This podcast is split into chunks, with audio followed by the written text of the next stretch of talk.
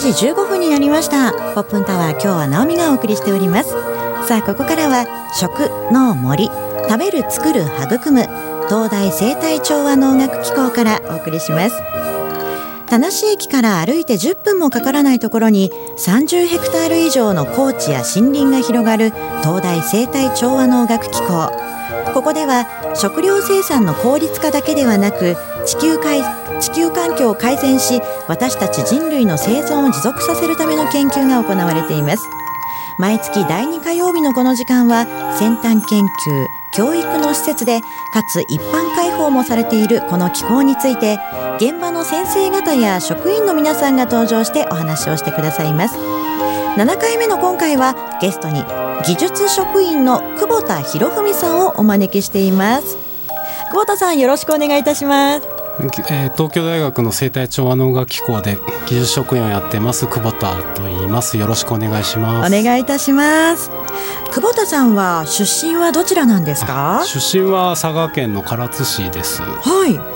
えそれそのあたりはどんな風景が広がっている場所ですか？えー、っとですね、まあ限界灘があって後ろに山があってっていうような感じで魚がとても美味しいところだった、いいですね。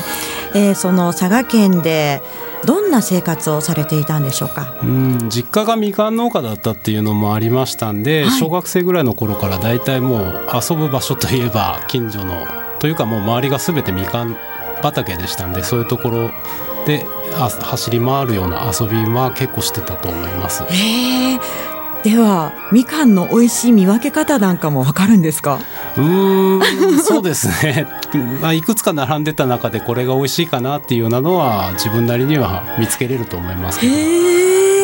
あの農家を継ぐ予定はなかったんですか？最初農家を継ごうと思って、えー、っと県内の農業大学校っていうところに進学したんですけれども、はい、たまたまそこで、えー、そこの先生が公務員試験の歩行みたいのやるけどやってみるって言われて、ええ、それをちょっと受けてで実際試験を受けたら、はい、なぜか公務員試験に受かってしまいまして。そうなんですか、ええ、それで公務員試験の、まあ、農業職っていう分野だったんですけど、はい、そこ受かると今度は、まあ、東京大学さんからうちの農場で働きませんか？というようなお誘いがありましたので。まあ佐賀の田舎にいても東京大学の名前は知ってましたので。そうですねきっとね。じゃあせっかくだから就職してみようっていう感じでこちらに就職しました。学生としてではなくということなんですね、はい。はい、職員としてです。だから私学歴的には大学も出てないんですけど。あの農業大学校というのは大学とはまた違う大学とは違って、はい、県がやってる農業の農家の後継者を育てるようなのを目的とした2年生の、えー、専門学校に近いようなところですね。そうなんですね、はい、ではすごくタイミングも良かったんですかね？そうですね。タイミングよく、うん、まあ、私の前に辞めた人がいて、たまたまそのタイミングよく誘いがかかったっていう感じだと思います。佐賀から東京に関東に出てくるのには迷いはありませんでしたか？最初は迷いは多少はありましたけど、はい、まあ本当に出てきた当初はもう何年かいたらすぐ田舎に帰ろうぐらいの気持ちで、えー、本当軽い気持ちで出てきましたので。えー、そういう意味では迷いはなかったです。まあ気づけばずっとそれで東京に、はい、気づけば20年以上。最初から東京だったんでしょうか？いえ、えー、と最初は、えー、神奈川県の二宮町っていうところに、はい、えー、ここの気候の、えー、果樹果樹部門が、はい、えー、ありましてその二宮果樹園というところがありますのでそちらに就職しました。でそこでいろいろ農業に関することをそうですね。そこで主に果物に関する、えーと、学生実習だったり研究の手伝いみたいなことを5年ぐらいやってそれでこちらの田無の農場に移ってきました。田無の農場とその神奈川の二宮果樹園というのはやってることは同じなんですか？えっと私が入った時は、えー、果物果樹関係はすべてその二宮の果樹園でやってまして、はい、こっちの田無の農場には果物が一切植わってなかったんですよ、ね、なかったんですね、はい、で統一されたような形になるそうですね。え統一まあ2000何年だったかな、はい、に、えーと、二宮果樹園を閉鎖してこちらの田無農場に、えーと、果樹のまあや、えー、果物畑を植えて、はい、えー、で今管理しているという感じです。なるほど先生とまた違う技術職員ということはお仕事自体もやはり違ってくるんですか？そうですね。先生とは全く違ってきます。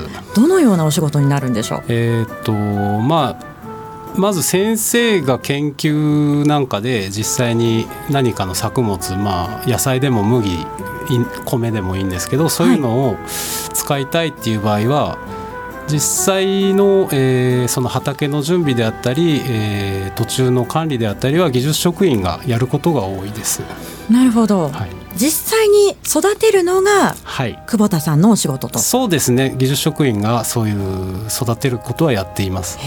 まあ、当然中には好きな先生がいますので、はい、えーとまあ、一切逆に技術職員には触らせないで自分です一から一からというか、まあ、畑の準備はともかくとして実際植えて最後の収穫まで全部やるような先生もいらっしゃいますけど、一般的には技術職員が、えー、作物は育てていると思ってもらっていいです。じゃあ久保田さんがいなかったらダメじゃないですか。いや まあ実際技術職員あそこ今13人いますので、はい、えまあ私一人いなくなってもいいのかなと まあちょっと変な言い方ですけど。いやいやいや。でもすごく大切なお仕事ということだと思うんですけれども、うん、学生さんとの関わり方というのはどういった形になるんですか、えーと、学生は週に大体1回なんですけど学生実習がありまして、はい、それ今東京大学の農学部の3年生が、えー、実習に来ます。はい、で実際にそのまあ、トラクターに乗って畑を耕したり、えー、野菜の苗を植えたり途中の管理、まあ、草むしりなんかもやって最後収穫までっていうのを一連の作業をやるんですがその時に先生が大体、まあ、学術的なことというか、はい、教科書に載ってるような話をされますのでじゃあ実際に苗を植えてみましょうっていう時には技術職員がじゃあこんな感じで穴を掘ってこんな感じで埋めてねみたいなことは指導します。へ学生さんがまあ育てると言っても、はい、毎日来られるわけじゃないですもんね。そうですね。週に1回しか来ませんので、うん、間の管理もだいたい技術職員がやってます。まあ、虫が出れば農薬もまきますし果樹園なんかで草が伸びれば草刈りもします、うん、はい、はい。えー、いろいろ道具を準備したりするのも久保田さんだというふうにお伺いしたんですけれども。そうですね。実習の前に実際にまあ桑だったりハサミだったりまあそういうまあ、収穫に必要なカゴだったりそういうものは、えー、実習前に一通り準備するのは技術職員がやってます。実際にみかん農家さんだった久保田さん、はい、実家が、はい、そういった実家で使っているような道具もあったりするんですか？そうですね。実家でまあ果樹で使う道具なんかは大体日本中一緒だと思うんで、はい、まあ、ほとんど似たような道具を使ってます。うん、なるほど。じゃあここで一曲を挟みましてえ実際にねどんな実習を生徒にしてもらっているのかというのをね後半にまたお伺いしていきたいと思います。はい、はい、あの今回リクエストいただいております、はい、こちらどんな曲になるんでしょうか？こちらはですねうち今子供が小さいものではい。おいくつなんですか？1歳8ヶ月あら可愛いですね。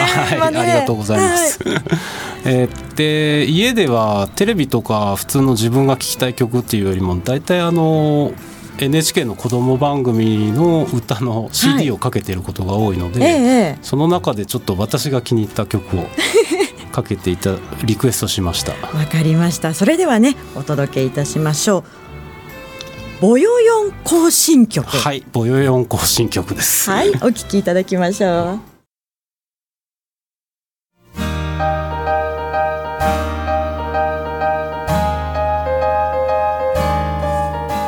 食の森食べる作る育む。東大生態調和農学機構から。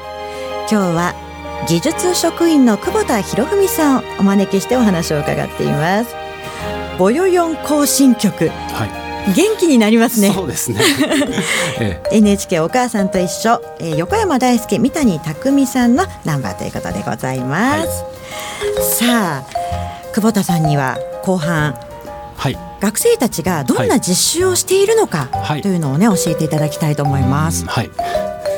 まあ普通にまあ例えば野菜なんかを作る時に本当に種まきをして、えー、それを畑に植えて途中草を取ったり虫がいればそれを取ったりしながら、えー、と最後収穫までするっていうのをいろんな作物でやっています、はい、どんな作物があるんですか？そうですね。普通に想像する野菜、まあ、例えばキャベツだったり大根だったりトマトだったり、はい、あとお米もありますし、はい、さつまいもじゃがいも、えー、あと麦なんかもやってますね、はい、自給自足できますね。そうですね。十分取れてると思います、どのくらいの量取れるものなんですか？そうですね。じゃがいもなんかだと、うん、えー、だいたい3トンぐらい。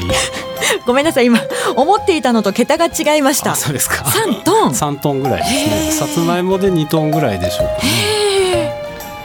そうなんですね、それをじゃああの学生の皆さんと分け合ったりしながら。そうですね。まあ実習の産物なので、うん、えっ、ー、とまあできた芋なんか全部持って帰っていいよとは言ってるんですけど、うん、まあ3トン持って帰れないので 残りは、えー、よく玄関先で販売したりしてます。はい。えー、じゃがいもを例えばあの例に通るとしたら、はい、どのぐらいの時期にどういう作業をするものなんですか？そうですね。うちではだいたい3月の後半ぐらいに芋を実際に畑に植えて、はい、もう間もなくですね。そうですね。一、ね、ヶ月ちょっと。えー、はい。それでえっ、ー、と土寄せって言ってですね、えー、その芋の生えてくるところに土を盛り上げてあげますちょっと山にしてあげるそうですねでその山になったところに芋ができますので、はい、えー、まあその後というか、えーまあ、学生は実際はその草むしりだったり、えー、をやりますそうか学生の皆さん、はい、年が変わる前に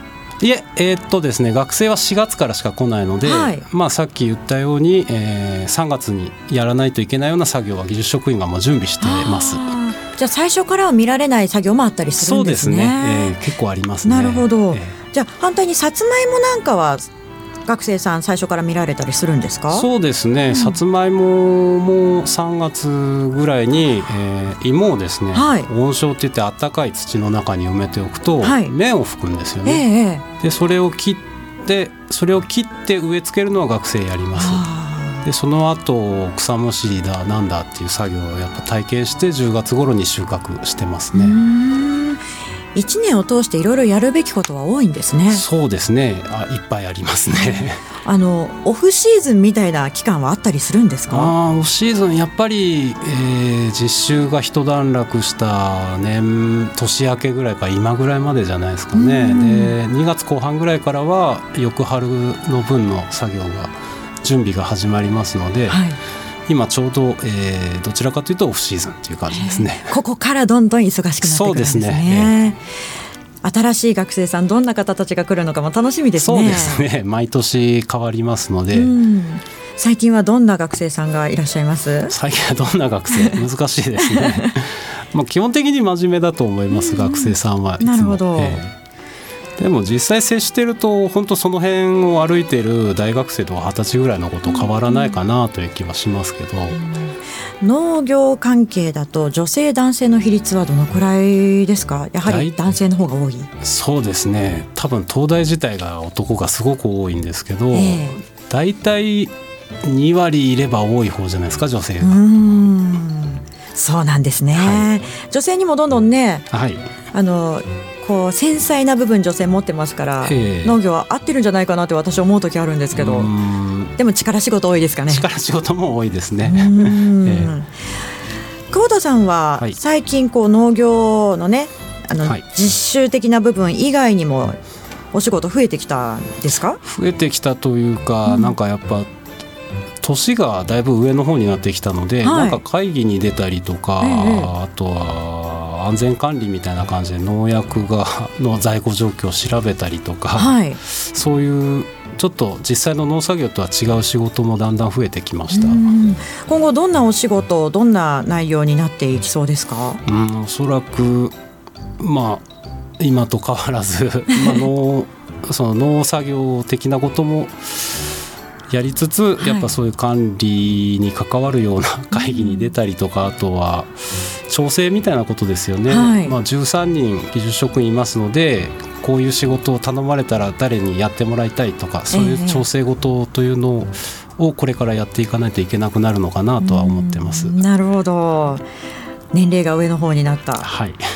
おいくつなんですか？今四十一です。それで年齢上の方になるんですか？はい、ええー、あ、そうなんですね。じゃあ皆さん本当にお若い方そうですね。三十代ばっかりですね。そうなんですね、はい、もう少し上の方たちも多いのかと思いました。えっ、ー、と上が今もう二人しか年上は二人だけですね。えー、えー、そうなんですね。はい、希望ありますねでは。はい。希望がありますね若い人たちが多いと。そうですね。うん。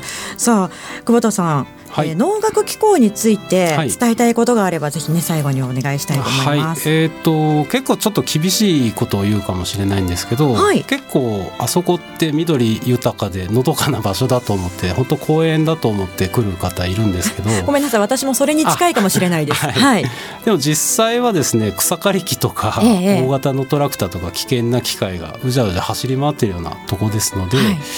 まあ、ルールとしてこっちが、まあ、これ以上奥は入らないでねっていうような場所ありますのでそういうルールは守っていただいて見ていただきたいなと思います。こう立ち入り禁止の看板とかがあっても、はい。はい奥行ってしまう方やはりいらっしゃるものですか？はい、いますね結構。結構いらっしゃる。結構います。はい。それだけは勘弁していただきたいですね。大切なものがねたくさんありますもんね。ね大切なものもあるし、本当に草刈り中だったら石なんか飛んできて怪我されても困りますので。危ない部分でもですね。わ、はい、かりました。リスナーの皆さんぜひねルールを守って、はい、守ってさえくれればね。はいすごく素敵なところですからね。わ、ね。うん、かりました。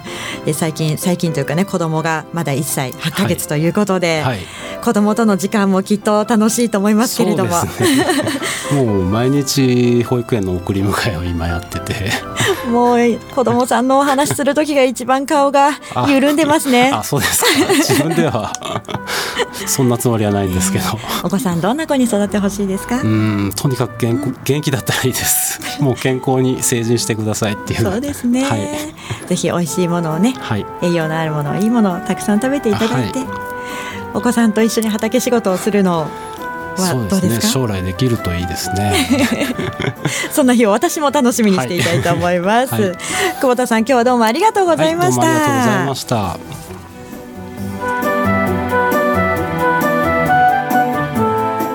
食脳森食べる作る育む東大生態調和農学機構から。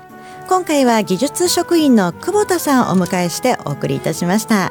次回は3月8日の火曜日安永恵理子准教授にお越しいただく予定です。